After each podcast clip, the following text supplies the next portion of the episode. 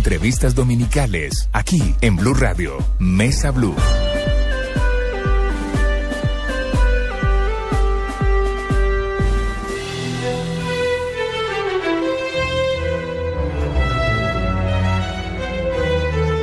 Tengan ustedes muy buenas tardes.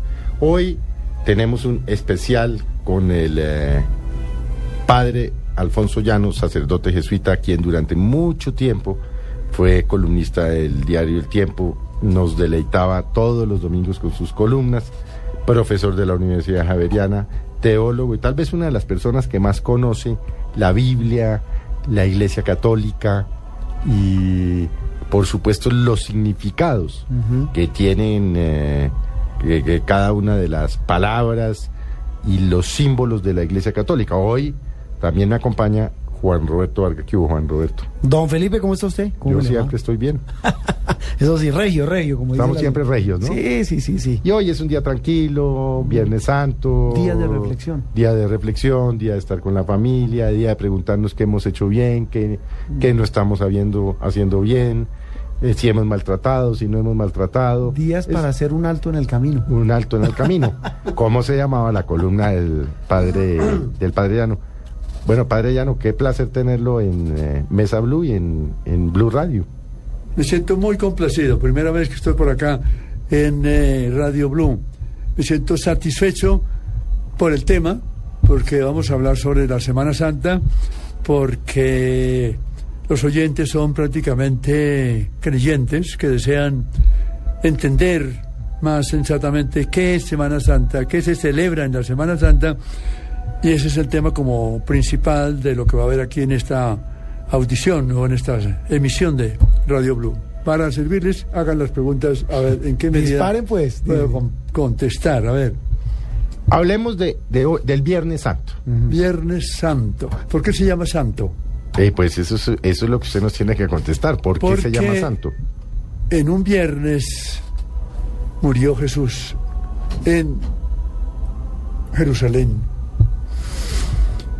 Miren, yo creo que quisiera poner ante todo este dato. La fe católica descansa sobre hechos históricos, sobre personas de carne y hueso que existieron hace 20 siglos y que cambiaron la historia. Y que a partir de entonces tenemos el cristianismo. El cristianismo surgió con Cristo, de ahí el nombre, ¿verdad? Entonces, anualmente se celebran ocho días, una semana entera, para conmemorar los hechos fundamentales de la fe católica. La pasión, muerte y resurrección de nuestro Señor Jesucristo. Miren, eh, estoy impresionado, yo creo que ustedes también.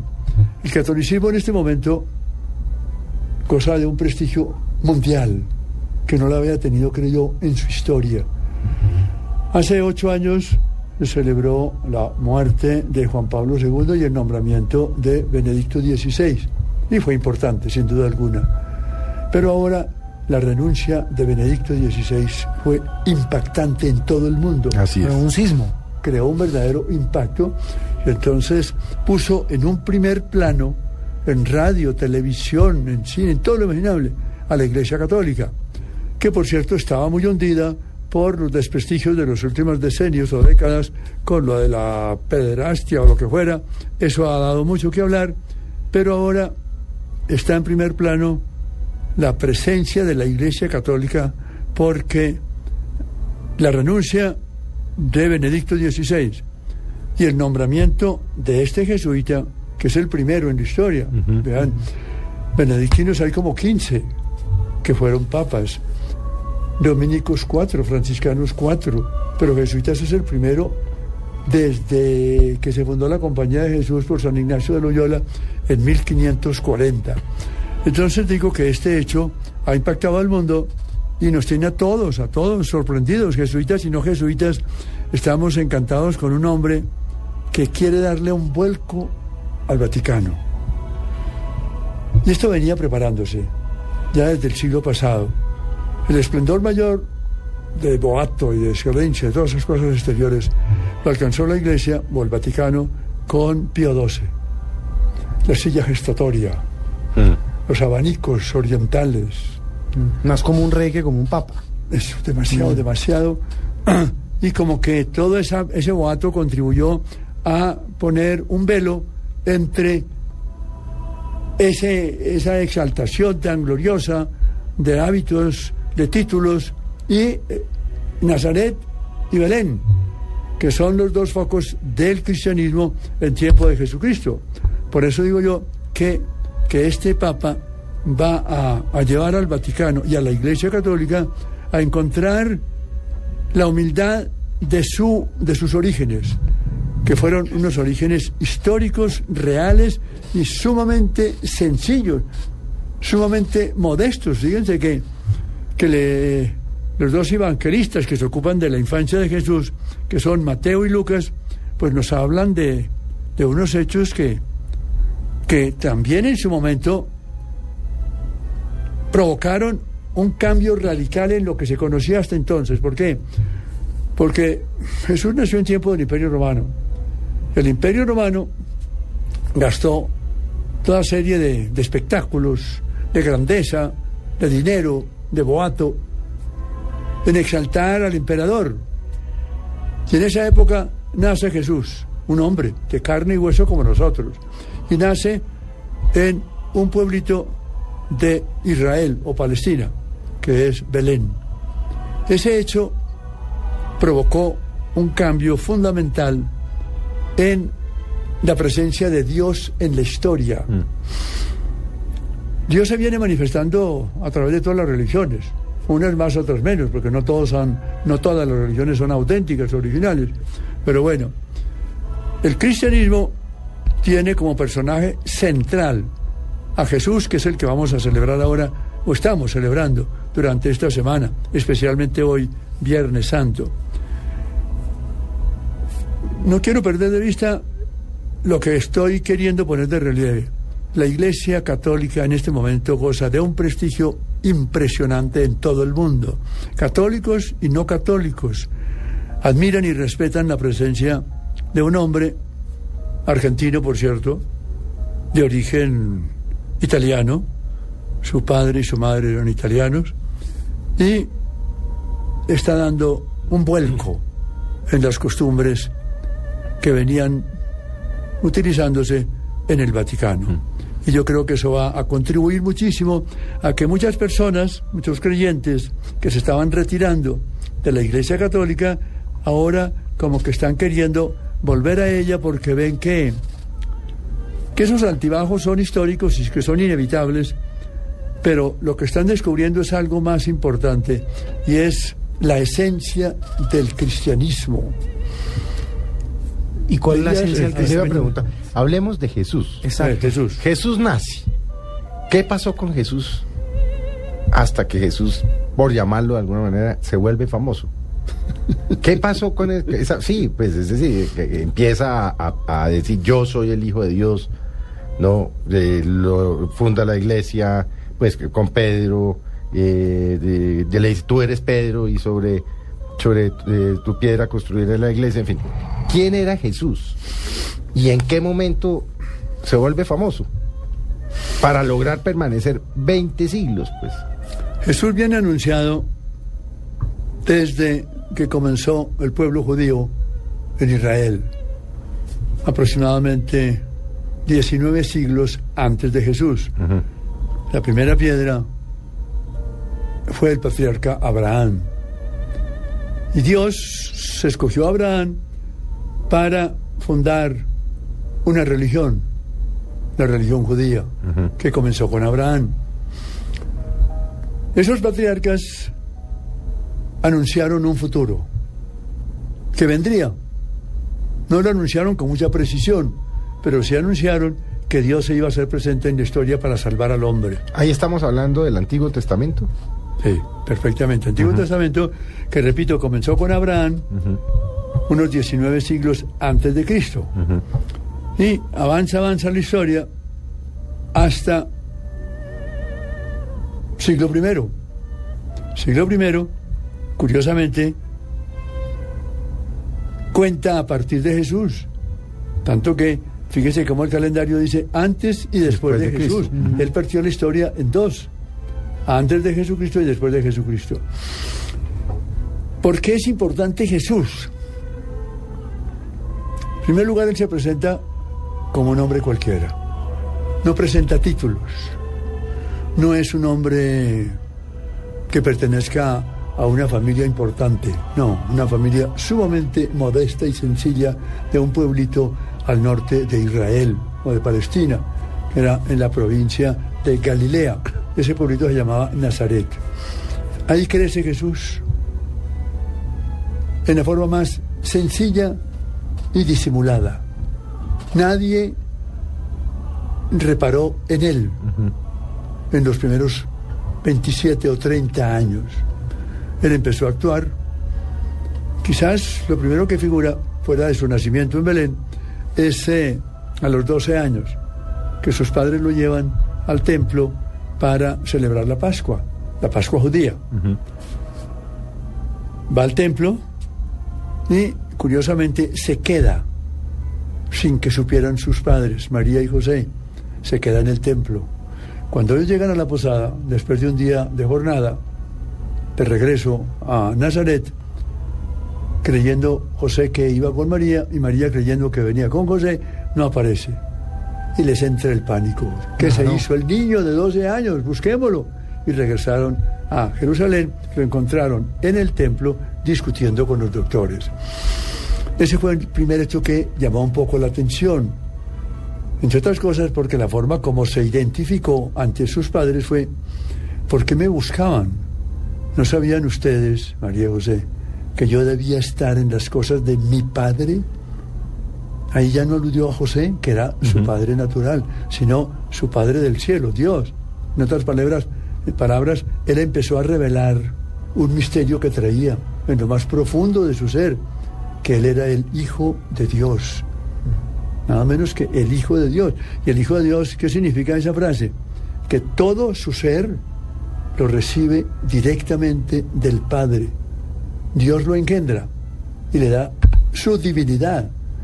Por eso el cristianismo, que a veces por equivocación creen que adoramos a dos o tres dioses, no, un solo Dios, no puede haber dos. Y Jesús se va revelando como el nacido antes de todos los hijos, engendrado por el Padre, y se presenta primero modestamente en una casita de Nazaret, ahora en el templo, y luego sale a la, lo que llamamos vida pública. Ya cuando tenía 28, 30 años, deja su hogar de Nazaret y va a Jericó. Allá había un desierto junto al, al río Jordán. Y su primo hermano, que era Juan el Bautista, estaba predicando un bautismo de penitencia. Se metían en el río Jordán, él los bautizaba, pero ese bautismo era símbolo o preparación de lo que iba a venir, venir el bautismo que estableció Jesús para purificarnos de nuestros pecados. Entonces, ¿qué tiene de especial Jesús? Que siendo un hombre cualquiera, va revelando progresivamente su origen, la presencia de alguien y ese alguien es nada menos que Dios. Fíjense, datos bien curiosos. San Juan, el evangelista, narra como su primer milagro la transformación del agua en vino en unas bodas. A esas bodas acude la madre María, que fue invitada porque seguramente era conocida por, por la dueña de casa o por los novios y la invitaron para que fuera a, Caná de Galilea, queda a 7 kilómetros de Nazaret. Invitaron también a Jesús, pero Jesús ya había comenzado su vida pública y tenía 12 seguidores, 12 apóstoles. Y los hermanos, ahí eh, los el Evangelio de San Juan habla de que también fueron invitados los hermanos de Jesús a esa boda en Caná de Galilea.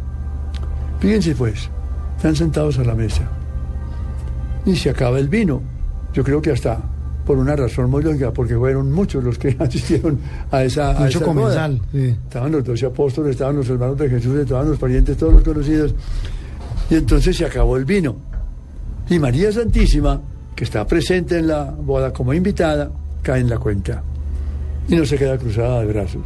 Estando en una casa ajena, porque no era la casa propia, cae en la cuenta y trae la solución. ¿Qué hacer para sacar a esos novios de esa pena de que se les acabó el vino? Se acerca a Jesús y le dice al oído, mira, se les acabó el vino. Jesús, vean cosa curiosa, puso a prueba durante todos sus años de vida pública la fe de su madre, porque ella sabía que era hombre, pero no sabía que era el Hijo de Dios. Eso lo fue sabiendo por la forma como se fue manifestando Jesús. Entonces la pone a prueba y le dice, mira mujer, aquí no tenemos que ver en esto, los dos somos invitados. Y ella no se molesta, ni ceja en su intento de buscar la solución.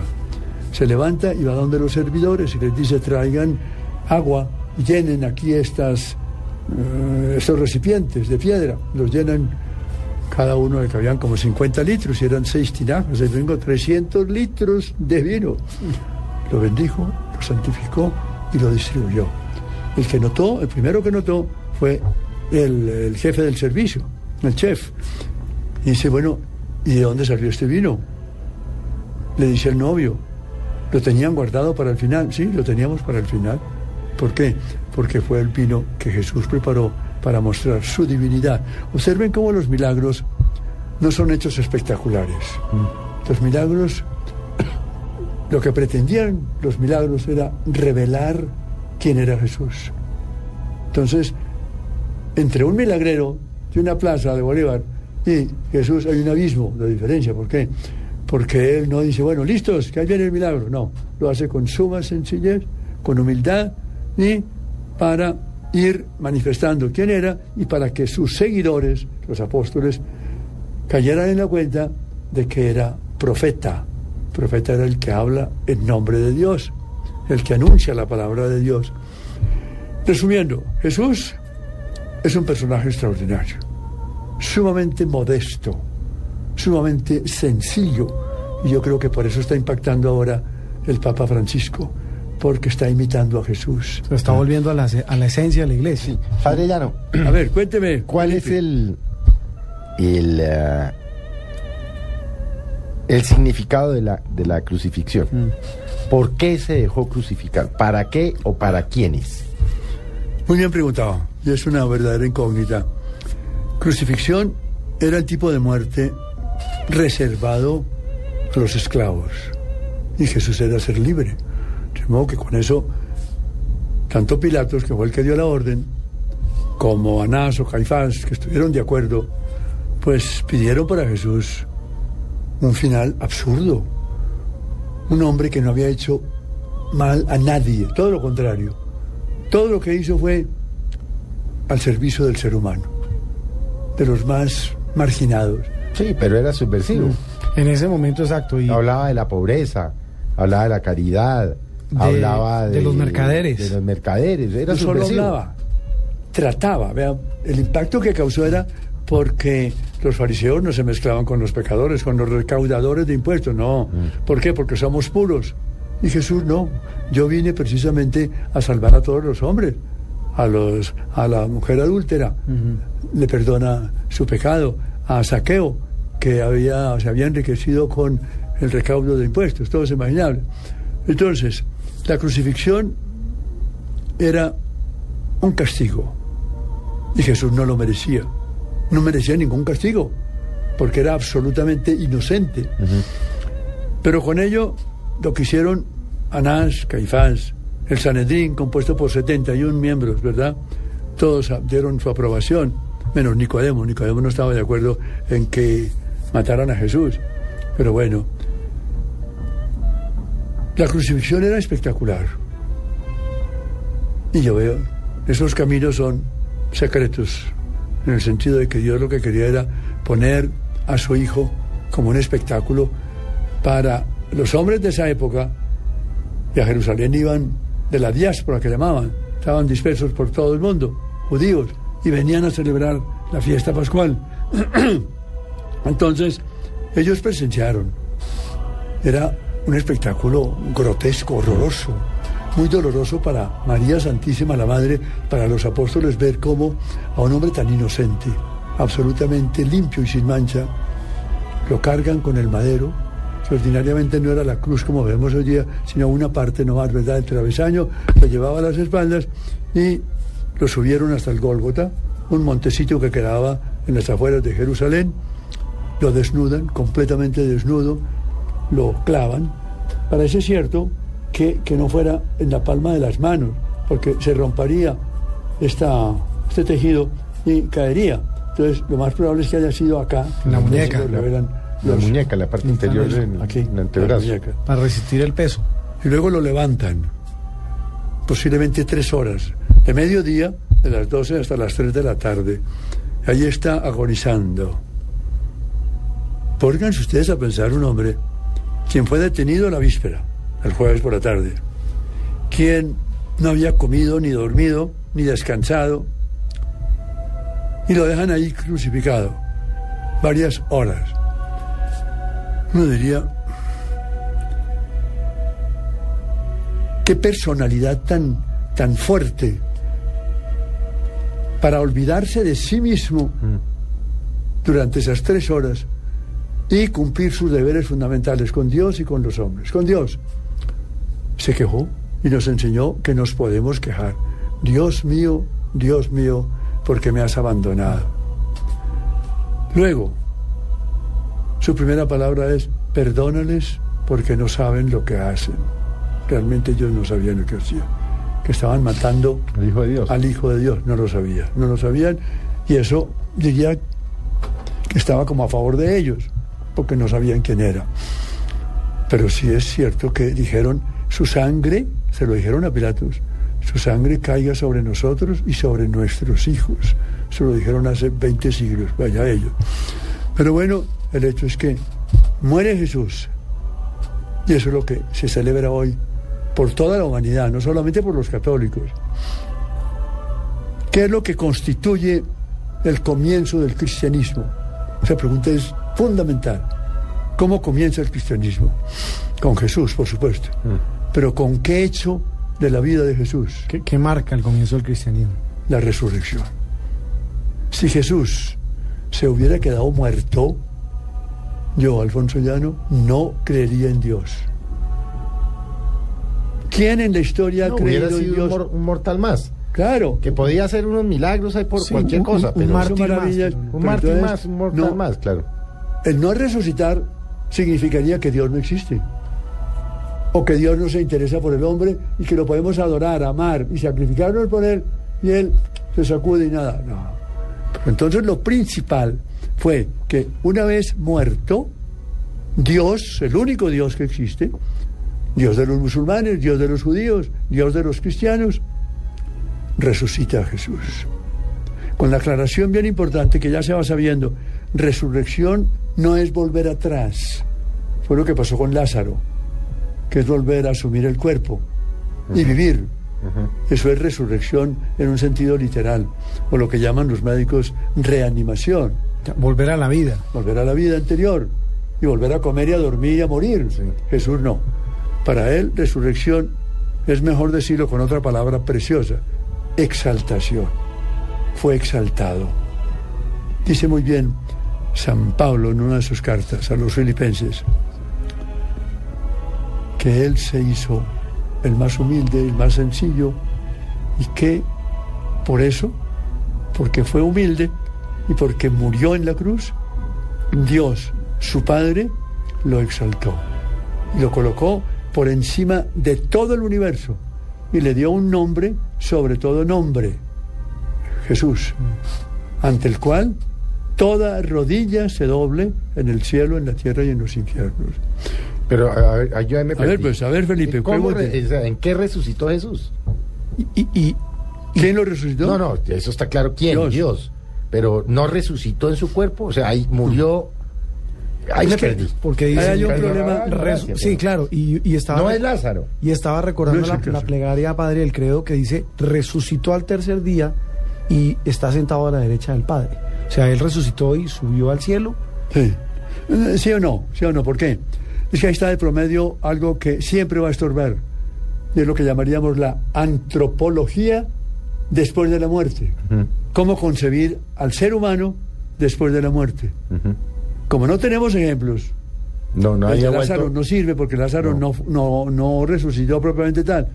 No pasó a Dios, sino que volvió atrás. Sí, nadie ha vuelto a contar. y nadie ha vuelto a contarlo. La famosa vida después de la muerte. Sí. Hay una concepción que no es cristiana, sino griega, de los griegos antiguos, de que el hombre es cuerpo y alma. La evolución científica, el darwinismo, se encargó de probar que esa antropología es equivocada. No somos un compuesto de cuerpo y alma. oiga. Entonces, ¿qué somos? ¿Qué somos? Sí. Somos una unidad, una persona. Cuando se muere fulano de tal, no decimos murió el alma o murió el cuerpo. No. Murió fulano de tal. Pero ¿y qué pasa con el alma? Es que ¿O- no. ¿no hay alma? No hay alma. Uy, Ay, aquí alma. sí ya me enredé. tío. No se asuste, no se asuste. le voy a Espera, explicar. ¿cómo café? Esto porque teología. Sí. Esa respuesta es dada en la antropología platónica. No somos cuerpo y alma. Entonces no resucita el alma, resucita la persona. Jesús entero, ¿Y resucita convertido en qué? en exaltado, en glorificado, en eterno. Ya vive con la vida de Dios. Vive con la vida de Dios. Pero, insisto en que esa concepción dualista de cuerpo y alma nos va a seguir estorbando por toda la eternidad. O sea, esa, esa creencia de que uno muere y el cuerpo queda ahí y el alma se va, eso es carreta. Eso es una, Eso es un mito. una concepción equivocada del hombre. Pero entonces, ¿qué pasa con uno cuando se muere? Y es católico, o es cristiano, Es creyente. o es creyente en general, sí. ¿Qué pasa a Dios? La persona. Y la persona, véanle que voy a aclarar, necesariamente tiene una dimensión corporal y otra espiritual, pero no dos sustancias. Es que la equivocación de Platón y después peor todavía de Descartes, o Descartes fue en, en poner esa- ese dualismo de dos sustancias, una espiritual y otra corporal, por amor de Dios. Yo no sé cómo eso se lo tragaron tanto durante 20 siglos y más todavía desde Platón. Hoy sabemos, no. La evolución nos habla de un organismo vivo. Eso lo explica maravillosamente Hans Jonas, un filósofo judío, en un libro precioso. Estoy haciendo un seminario sobre él, que se llama El principio vida. Para él, el ser humano es un organismo vivo. Y tiene un fenómeno muy curioso, que es el metabolismo. Metabolismo es, ve usted lo admirable. Como estamos tan acostumbrados a vivirlo, no caemos en la cuenta de que eso es un prodigio. El organismo humano transforma diariamente la materia en espíritu. ¿Cómo? Usted come hoy Sí. y mañana, con lo que hoy comió, usted piensa. Y ahí se forma el espíritu. Yo no diría se forma, no. Crece, Actúa, crece. obra. Pero no el espíritu, sino la dimensión espiritual de cada ser humano. ¿Eso es lo que llaman conciencia? Sí, conciencia. Acepto, la conciencia. La conciencia es espiritual, pero no espíritu. Y el cuerpo es corporal, pero no materia. El error platónico y de Descartes estuvo en pegar con gota percha dos sustancias que no pueden pegarse. Materia y espíritu, no pueden. ¿Qué decimos? Que el ser humano es un organismo vivo. Eso lo probó, o lo está probando, hasta la saciedad, la evolución. Fíjense cómo, desde el comienzo que apareció la vida, hace millones de años, viene evolucionando, evolucionando un ser vivo, un organismo. Primero era la planta, Sí. después el animal y ahora el hombre. Evoluciona. Pero evoluciona el conjunto, el compuesto, no el cuerpo o el alma. evoluciona. Bueno, pero no nos quedemos No en nos eso, porque estamos perdiendo. Sí a hacer una pregunta para volver. La Semana Santa. Muy bien, vamos a hacer una pequeña pausa, pero ya regresamos en esta edición especial de Mesa Blue con el padre Alfonso Llano Escobar. Ya regresamos.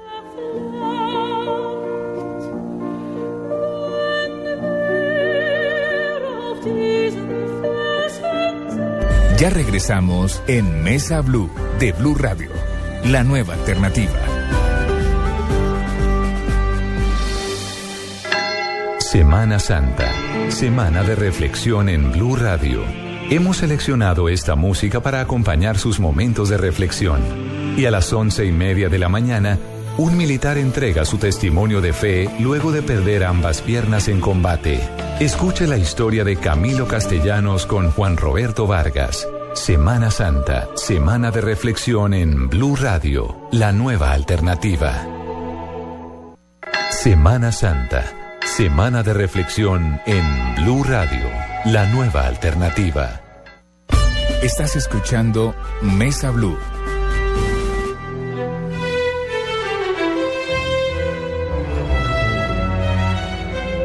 Bueno, Juan Roberto, mm, estamos muy impresionados con, Sí. el, con el padre Llano. ¿no? Muchísimo, sí señor. Impresionados gratamente. La verdad es que en tantos años de periodismo es muy difícil encontrar un personaje tan maravilloso al que le da uno pena interrumpirlo, ¿no? Sí, no solo le da pena interrumpirlo, lo deja sin preguntas. Jesús resucita. Jesús a- resucita. sube a la derecha de, de Dios Padre. Y yo, creyente, ¿cómo hablo con ese man que está por arriba? ¿Qué- ¿Cuál es el camino que yo tengo para hablar con él? Pues, por de ¿Cuál es mi celular con él? ¿Cuál es el pronto- canal? Sabiendo que soy creyente. Sigue vivo como persona y como hombre, por toda la eternidad. Él asumió una vida humana en el seno de su madre, creció, murió y la conserva transformada. Bueno, por toda la eternidad. Así es.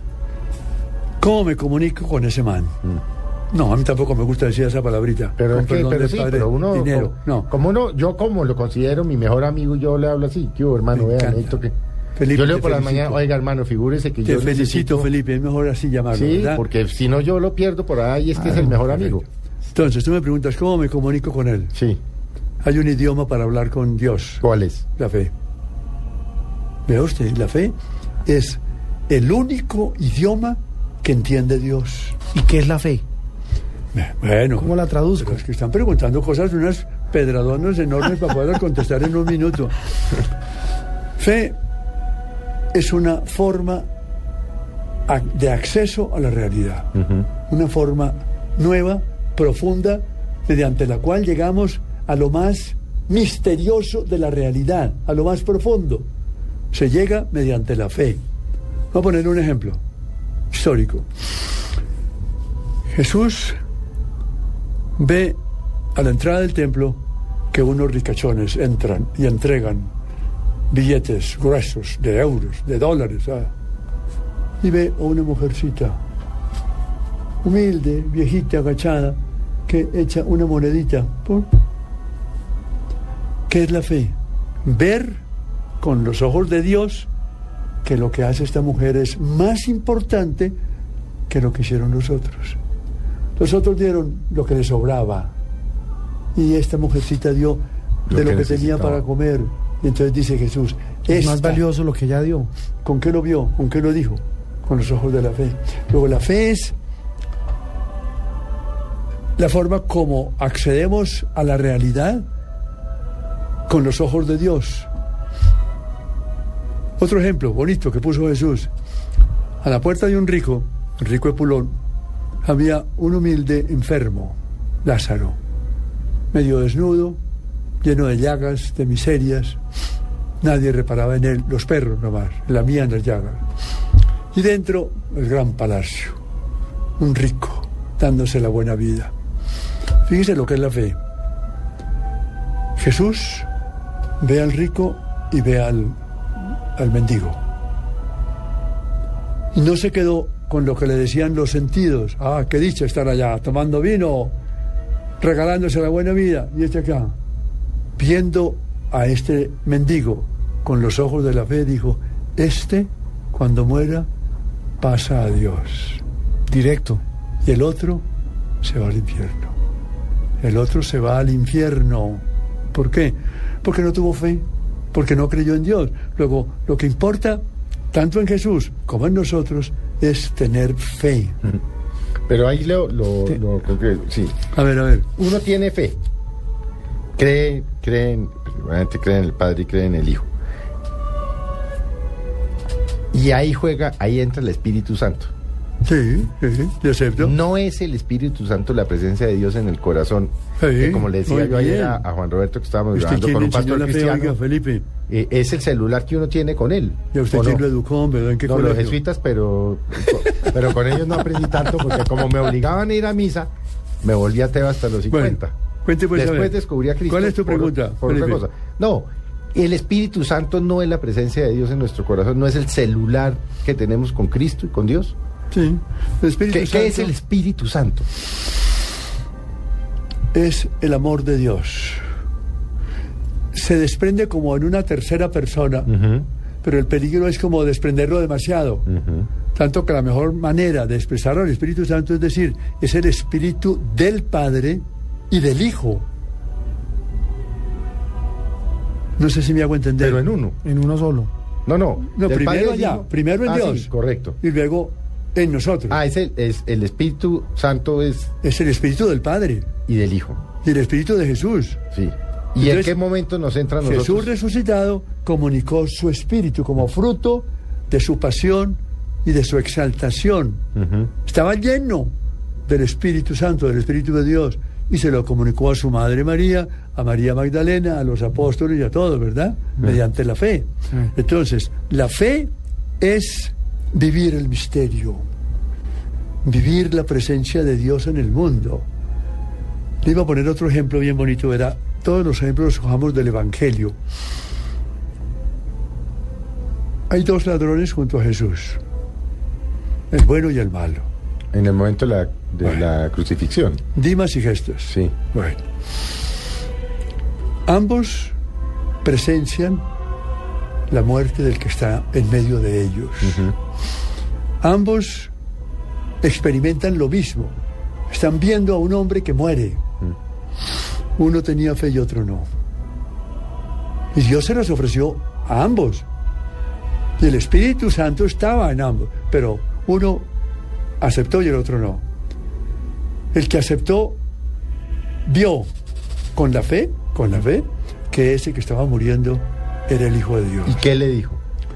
Acuérdate de mí. Pero fíjese, esa frase es de fe.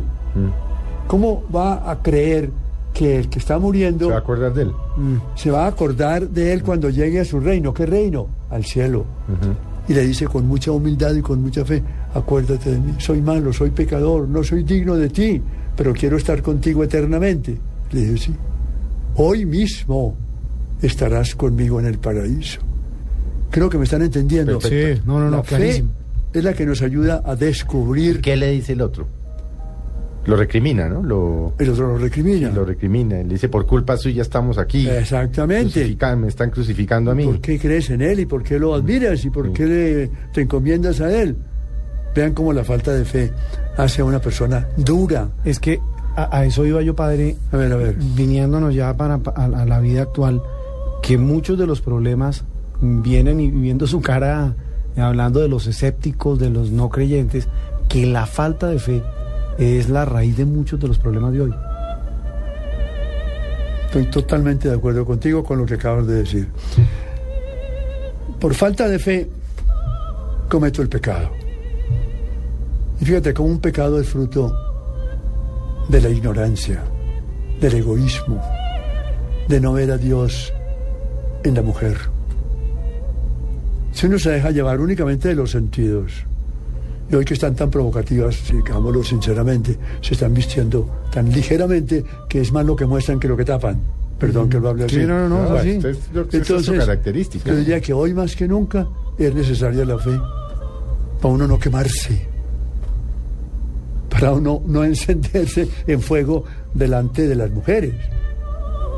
Entonces, ¿qué tiene que hacer uno? Mire, tener unos lentes especiales que se llaman fe, El lente de la fe. el lente de la fe. Yo la miro Y fue lo mismo que hizo Jesús con María Magdalena. Yo creo que como hombre le tuvo que haber interesado el cuerpo de María Magdalena, de sobra, ¿no es cierto? ¿A- a Jesús?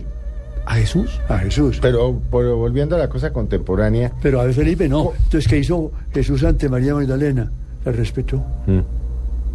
No la, no la miró con ojos lascivos para poseerla, sino lleno de fe, vio en ella, en María Magdalena, una candidata al cielo. Es decir, una persona que podía salvarse. Y así lo fue. Cuando se encontró en el huerto, ya después de la muerte de Jesús, va María Magdalena a coger el cadáver y a embalsamarlo y a ponerle aromas y no sé qué más. Pero no lo encontró. Y empezó a buscarlo por el jardín. Y se le encontró a un señor. Ella creyó que era el jardinero. Y de repente le dice, si tú te lo llevaste, el cadáver porque no estaba en el sepulcro, dímelo y yo lo cojo y lo embalsamo. Entonces le dice, oiga, María. Y a ella se le abrieron los ojos de la fe. Y le dice, maestro mío. Lo abraza, no, pero no con la pasión de quien abraza a un hombre, sino con la fe de quien besa los pies de Dios que camina buscándonos a nosotros los pecadores. No, la fe es lo más bello de la fe cristiana. La fe es lo más importante porque es que transforma todo. Nos ayuda a vivir con paz, con alegría, sin miedo al mundo. Jesús no le tuvo miedo a las mujeres, a nadie. ¿Por qué? Porque, porque Él venía a buscarnos a nosotros, a decirnos, Dios nos quiere. Vea cómo trató a los niños, cómo trató a las mujeres, cómo trató a los pecadores. Eso es lo que, lo que impacta del cristianismo, que estamos en el camino verdadero, no estamos equivocados. Yo me siento tan satisfecho, les confieso, ahora con motivo de esto, del nombramiento del Papa, no porque sea jesuita, eso es un, detalle nomás, pero no es lo que cuenta. Lo que cuenta en este momento es que estos hechos nos están diciendo, vamos por el camino acertado, vamos por el camino verdadero. Ha- Habla de la iglesia, padre. Te hablo de la Iglesia Católica. ¿Y cuál es ese camino acertado, verdadero, de la iglesia católica? Ay, muy buena pregunta, oiga. ¿Saben cuál es el problema de una iglesia que lleva 20 siglos? Que los católicos se adhieren a una institución y no a una persona. La forma de renovar la fe católica hoy día, ¿saben cuál es? Presentar a la iglesia católica no como una institución, no para que por el bautismo entren a formar parte de mil millones de católicos. Eso es secundario. Lo principal es seguir a una persona. ¿Por qué los apóstoles dejaron todo? Porque siguieron a Jesús, a la persona de Jesús, y Jesús no defrauda. Perdónenme una, los digo con toda sinceridad, yo tengo 88 años y entré de jesuita hace 72. No me ha pesado un día. Yo diría que la dicha que tengo es de ser creyente y de ser seguidor de Jesús. Nunca me ha engañado. Hay mucha gente que está preocupada con que al padre ya no le quitaron la columna. Miren, eso es una tontería. Razones tendría el superior. No me preocupan, ¿verdad? ¿Qué me preocupa? El que yo hubiera dudado de la iglesia, de la compañía de Jesús o de mi sacerdocio porque me quitaron la columna. Eso es una tontería. Yo sigo tan contento porque para mí ser católico es seguir a Jesucristo. Lo vengo siguiendo desde que entré a la compañía de Jesús, hace 72 años. Y cada día me encuentro más contento, más tranquilo. Y puedo decir una cosa aquí privada, pues, o privada. Voy a ir a Tierra Santa. Otra vez. Ustedes no recuerdan que cuando me quitaron la columna la vez pasada, pedí permiso a los superiores el año 2005 y me No, fui de no le celebrar el año sabático al mar de Tiberíades. Ah. Pues ahora, después de otros siete años, le he pedido al superior que, que me deje ir a- al, al mismo sitio donde estuve hace siete años, a orillas del mar de Tiberíades, en una casita de los padres franciscanos. Y para allá va. Ahí voy a estar tres meses, junio, julio y agosto. entregado a la oración y viviendo en el mismo sitio donde Jesús se les apareció a los apóstoles. Cuando Él resucitó, les dijo que fueran a, a Galilea, al lago de Tiberíades. Entonces Pedro se fue con los otros apóstoles y les dijo, vayamos a pescar, y pescaban de noche. A la mañana se apareció Jesús en la playa, ahí donde voy a estar yo. Y, les dice, Pedro, echen las redes al agua. Señor, no sabía todavía quién era. Hemos estado pescando toda la noche y no hemos pescado nada. Y con un acto de fe le dice Pedro a Jesús, en tu nombre echaremos las redes al agua. Echó las redes y sacaron 152 pescados enormes, grandes. ¿Por qué? Por la fe. Luego la fe es necesaria.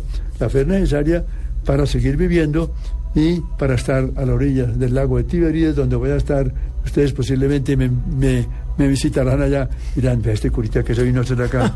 ¿A orar? A a orar. orar, a orar, a oír música, a leer y a, a conversar con el Señor Jesús. ¿Qué más? Semana Santa. No, es que además, No es que queda uno, es, sí, es que si, si- oyéndolo, usted es que, ¿cómo, ¿qué pregunta uno? sí, se siente uno hasta mal, padre. Pero venga, No. padre Llano. La pregunta sería, ¿qué relación hay entre el viernes y el domingo de Semana Santa? Entre la el Viernes Santo y, el domingo. Que el viernes se, se conmemora la muerte y el domingo la resurrección. Si no hubiera domingo, no habría cristianismo. Si Jesús no fue exaltado y glorificado, seríamos los más desgraciados de todos. Estaríamos creyendo en un engaño, pero no fue engaño, porque Jesús venció la muerte, venció el pecado, resucitó y fue exaltado. Y entonces, ¿qué, ¿en qué se convirtió esta vida? En preparación de la definitiva. Por eso uno no se puede apegar demasiado a las cosas No, visibles. no, ni demasiado ni nada, no hay que apegarse. No, un poquito sí. No, yo, yo, no- yo, yo como regalo todo. Un poquito a mi casa y me gusta de cual, y decir, otro problema con eso. Desapegado. Pero padre, no, quería como, como, como para que redondeáramos el tema de, de lo que le falta al mundo moderno, el tema de la fe. Porque hemos hablado de la crucifixión, de la resurrección, eh, de lo que tiene ese significado para el cristianismo. Lo que más te ha impactado es la fe, ¿no es cierto? Claro, eso me ha impactado. Se lo digo porque es que se ha perdido en esta vida moderna y por eso, eh, por eso también impactó tanto la elección de un papa como este. Es decir, en cuento- un mundo tan materialista, tan rápido, tan, eh, tan competitivo, pareciera no haber cabida para la fe. ¿Por qué es tan difícil creer hoy día? Es muy difícil. Voy a decirles por qué. Porque nos han precedido grandes intelectuales ateos. Voy a citarle tres. Marx, Freud y Nietzsche. Un gran filósofo francés que ya murió, Ricoeur, los llama los maestros de la sospecha. Porque estos tres hombres pusieron los fundamentos de una, un ataque a la fe. Nietzsche, que es el más importante de los tres, tiene un capítulo en un libro de él, La Galla Ciencia, y ahí habla como el loco es alguien que va con una linterna buscando a Dios, y ese loco es él, y busca con una linterna a Dios, dice, no lo encuentro. ¿Por qué? ¿Dónde está? Lo hemos matado. Ese capítulo es fenomenal, fenomenal. Está en la Galla Ciencia. Y lo que cuenta ese hombre allí es que, que Dios ha muerto. ¿Pero cuál Dios? El Dios cultural que él conoció. Porque Dios no puede morir. Lo que murió fue el Dios a quien él atacó, que es el Dios de la edad moderna. Y ese Dios se murió. Y ahí viene el ateísmo. Se le debe en gran parte a Nietzsche. Por eso entonces es muy difícil creer hoy día. Ustedes van a Europa y en Europa ya la fe cada vez va disminuyendo más. España, Italia, Francia, está llena de agnósticos. Es que ni siquiera hay ateísmo. Es que el ateísmo implica un ponerse de frente a Dios, negarlo. El agnóstico prescinde. No, no me interesa. Ni siquiera lo niega. ni lo Ni uno ni siquiera lo lo otro. niega. No me interesa. Prescindo de él. Allá él, si está, que siga cuidando a los demás. Yo no necesito. Ah, bueno, ya usted, tranquilo. Pero nosotros sí decimos, yo lo acepto. Y lo acepto con fe porque, le voy a dar una idea más, creer es desembocar en el sentido último de la existencia humana. El que no cree sigue bailando solo. ¿Verdad? ¿Por qué? Porque, porque no se funda en Dios. La fe lo que dice es, Señor, yo me apoyo en ti. Tú me diste un ser participado, pequeñito, y yo lo afirmo en ti. Pero además es gratis. Y, además produce bienestar. Y, no le hace mal a nadie. produce felicidad, pues creer en Dios y lo que yo llamo las diosidencias, que son una cantidad de cosas que le pasan, uno he visto por qué me pasó, y uno le empieza a buscar explicaciones. ¿Por qué hoy me buscó esta persona con este problema? y Yo soy la persona que se lo puedo solucionar. Y eso le pasa, eso es lo que yo llamo las diosidencias, eso mm. es gratis, produce felicidad, produce pues, no sé, satisfacción. Tranquilidad. Entonces espero que se caigan en la cuenta de lo que me estás preguntando tú. Es muy importante que con el acto de fe desemboco como ser pequeño, limitado, finito, en lo que me da infinitud, plenitud y eternidad. Luego, por el acto de fe, me radico en el que es la plenitud del ser. En cambio, el increyente, el ateo, que yo respeto, no me voy a borrar, Dios me libre, pobrecito, lo lamento. No sabe lo que se pierde. Mm. Eso, nada de lo que se pierde. Usted no se apoya en el que es el ser, en el que es la plenitud. San Agustín tiene una frase que todos la hemos oído mucho, pero es bueno citarla en este momento. Nos hiciste, Señor, para ti, e inquieto estará nuestro corazón hasta que descanse en ti. Qué cosa tan, tan profunda está en el libro primero de las confesiones, en el capítulo primero, muy al principio. Nos hiciste, Señor, para ti. Fíjese que todo ser humano busca la plenitud, la felicidad. Y nada creado le da la felicidad. Nada. O sea, nada material. Nada material le da la felicidad. Le da raticos de placer. Si los jóvenes supieran esto, caerían en la cuenta de que no pueden irse detrás de cosas efímeras, del licor, del sexo, de estas cosas. No porque sean malas, no son malas, sino que no dan la felicidad. El único que da la felicidad es Dios. Pero si yo me quedo en el camino con estas criaturas, pues me, dan la muerte y, no encontré el destino final mío. Padre Llano, a ver. ¿Cómo ora usted? Ah, caramba. Porque es que yo veo una, una, una diferencia muy clara entre los católicos que rezan, pero yo, pues no a, a, las iglesias católicas, pero es uno ve que están padres, pero hay como, ¿no? a ver. Y los cristianos que uno los ve hablando con Dios y con Jesús. Ante todo yo establecería una diferencia entre orar y rezar. Por eso se lo pregunto. Rezar, que también es bueno, es recitar oraciones hechas. De memoria. Sí, padre, de memoria. Y sirven. Sí. Sirven. Pero lo más importante es orar. Porque orar es hablar con Jesús. Es, mediante la fe, descubrirlo. Presente en mí. Y me comunico con Él. Con una sencillez como con un, un amigo. Es lo que yo le digo, amigo, por la madre le digo, ¿qué hubo, hermano? Venga. Claro, eso. Bueno, hoy amanecí vivo, qué chévere, no sé qué es. Exactamente. Pero un amigo que es, que es Dios. Un amigo que se me presenta con forma humana, con figura realmente humana. Pero en esa humanidad, vea lo curioso, y eso es lo bonito del cristianismo, en un hombre está totalmente presente Dios. Entonces, hablando con Jesús, yo estoy hablando con Dios. Y es una ventaja porque yo me pongo a pensar, y con respeto lo Claro, porque uno además mm. tiene la imagen de Jesús, cualquiera que sea. Claro, sí. Pero es que lo ve como uno. Claro. Y está hablando con Dios. Con, con, los maometanos hablando con, con, con Alá. Como que se pierde un poquito en, lo vago. No es tan concreto como para nosotros una persona histórica que resucitó y que vive hoy y que está con nosotros. Yo insisto mucho en eso, en que la fe descubre la presencia real, histórica de Jesús resucitado hoy. De modo que en esta Semana Santa, un viernes como hoy, confesamos que Jesús vive. De ahí la vitalidad de la iglesia, fíjense en eso. que ahora con motivo de, del nombramiento del Papa o del retiro del anterior, ocupa un primer puesto. Pero no es la figura de la iglesia, es la persona de Jesús. Porque, ¿qué es lo que nos impacta en, en el Papa Francisco? Que él está representando a Jesús. Que Jesús sigue presente en la historia.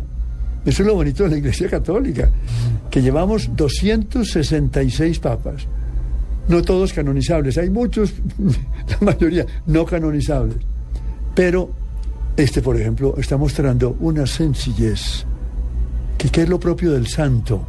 Eso. Que no se exalta a sí mismo, sino que nos revela a Jesús. O sea, que no se vuelve el protagonista. Que no se vuelva protagonista, eso es importante. Que no atraiga la atención. Vea, aquí estoy para que me miren y me alaben. No, no, no, no, no. Lo bonito del de Papa Francisco es la sencillez. Coge el metro, coge una buseta, eh, los medios más elementales y sencillos, porque él no quiere gastar el mundo, no quiere... Vea, salió una caricatura que me gustó mucho antier de Papeto, que pone, el Vaticano está a la venta. Qué bonito, ¿verdad? Como quien dice, este Papa no lo va a usar. Eso va a quedar como museo. Muy bien, ojalá que quede como un museo y él se va por allá para un barrio de, de Roma a atender a los pobres. No, tenemos una, un momento muy significativo para la Iglesia Católica hoy día. Pero insisto más que nunca, la Iglesia no es la institución. La Iglesia es una persona. La Iglesia es Jesús. Cuanto más nos apoyemos mediante la fe en esa persona y nos fiemos de esa persona, más felices seremos y más llegaremos a la, a la meta al final. Ya por ahí están haciendo señas de que hay que ir terminando o qué. Sí, estamos, estamos. No, eh, pero que es que queda uno. No, la verdad es que uno podría tener al padre llano permanentemente, ¿no? Claro, su, su, sus conceptos, sus opiniones, eh, sus juicios de valor, eh, todos con el, como digo yo, el lente de la fe. Pues padre llano, la verdad es que nos dejó sin palabras, ¿no? Hoy de Viernes Santo. Sí, Yo, nosotros que nos apreciamos de que hacemos muchas preguntas y nos, no, es que no, bueno, se le nota que además que es profesor, ¿no? Sí, es la primera vez que un entrevistado nos deja sin preguntas. Sí, sí, sí, que es una Créanos. cosa, ¿no? De verdad que nos, no sabe cómo le agradecemos. Usted No. sabe que esta es su casa, padre. Yo a ustedes les agradezco la invitación y creo que los tres estamos haciendo un servicio muy bueno a la sociedad colombiana, porque le estamos diciendo, miren, celebremos la Semana Santa. ¿Qué significa santa? Que en ella estamos conmemorando los hechos de un santo, de Jesús. Y eso es lo que hacemos, conmemorar. El domingo de Ramos, ¿qué celebramos? Pues cuando entró Jesús, modestamente, miren, no en metro, en un burrito, por las calles de Jerusalén. Y todos lo aplaudían y tendían las capas para que los pisaran el burrito ese, ¿verdad? Lo humilde impacta. Lo, lo sencillo es lo que este Papa nos está diciendo. Esta Semana Santa tiene que ser una semana de recuperar los grandes valores del cristianismo. Estamos en el camino verdadero, respetamos a los demás, en forma absoluta, sean judíos, sean musulmanes, sea lo que sea. Pero seamos orgullosos de lo que tenemos. No tenemos que envidiar a nadie. Lo tenemos como un don. Y ahí sí vale lo que dice San Pablo a los corintios. ¿Qué tienen que no hayan recibido? Y si lo recibieron, ¿por qué se ufanan como si fuera propio? Fabuloso esa frase de, de- de- de- de San Pablo, ¿no es cierto? Hemos recibido la fe, aumentémosla, vivámosla y verán cómo la vida habría más honestidad, menos asesinatos, menos crímenes, menos adulterios. El adúltero cae por falta de fe. Tiene su hogar, pero en la calle ve a una mujer con ojos no de fe, sino con ojos mundanos, con ojos carnales, y se apasiona por ella y la busca y se acuerda con ella. Hay que decirle, estás equivocado. Dios te perdona, reconoce que esa conducta no es correcta, tienes que respetar a la mujer del prójimo y tener la tuya y tener tu hogar, que es lo que Dios quiere, ¿verdad? El matrimonio es maravilloso. Yo estoy convencido de que eh, esperamos que este papa, bueno que sería que a este papa revisara lo del celibato de los sacerdotes. Ay, padre Llano, no se Uy. meta en Honduras. Uy, No, es que no es una hondura, mira, es una necesidad que están pidiendo a gritos no los todos, jóvenes. a gritos, muchos, que les reconozcan un derecho, el derecho a compartir la vida con una mujer. Claro, una familia. Los luteranos son casados, los anglicanos son casados, los ortodoxos son casados. Si el Papa lo permite, significaría no que todos se van a casar, no, que sea opcional, Que, que sea una Claro, opción, una decisión una propia. opción por seguir a Jesús que fue célibe. No es una imposición como lo de ahora. Todos tienen que ser célibes, no, los que puedan. Pues padre Llano, muchas gracias por haber estado con nosotros. No, hombre, a ustedes muchas gracias Ahí por la invitación. otra hora hablando. Ahí nos vamos, no, pero va a volver el padre Llano. No, claro, bienvenido, bienvenido siempre, padre. Por supuesto, a todos los que nos eh, los que nos acompañaron hoy, les deseamos una feliz tarde y mediten, quédense pensando. Y los creyentes oren. Eh, acuérdese que son sobre todo días de reflexión. Sí, señor. Muchas gracias y muy buenas tardes. Con mucho gusto.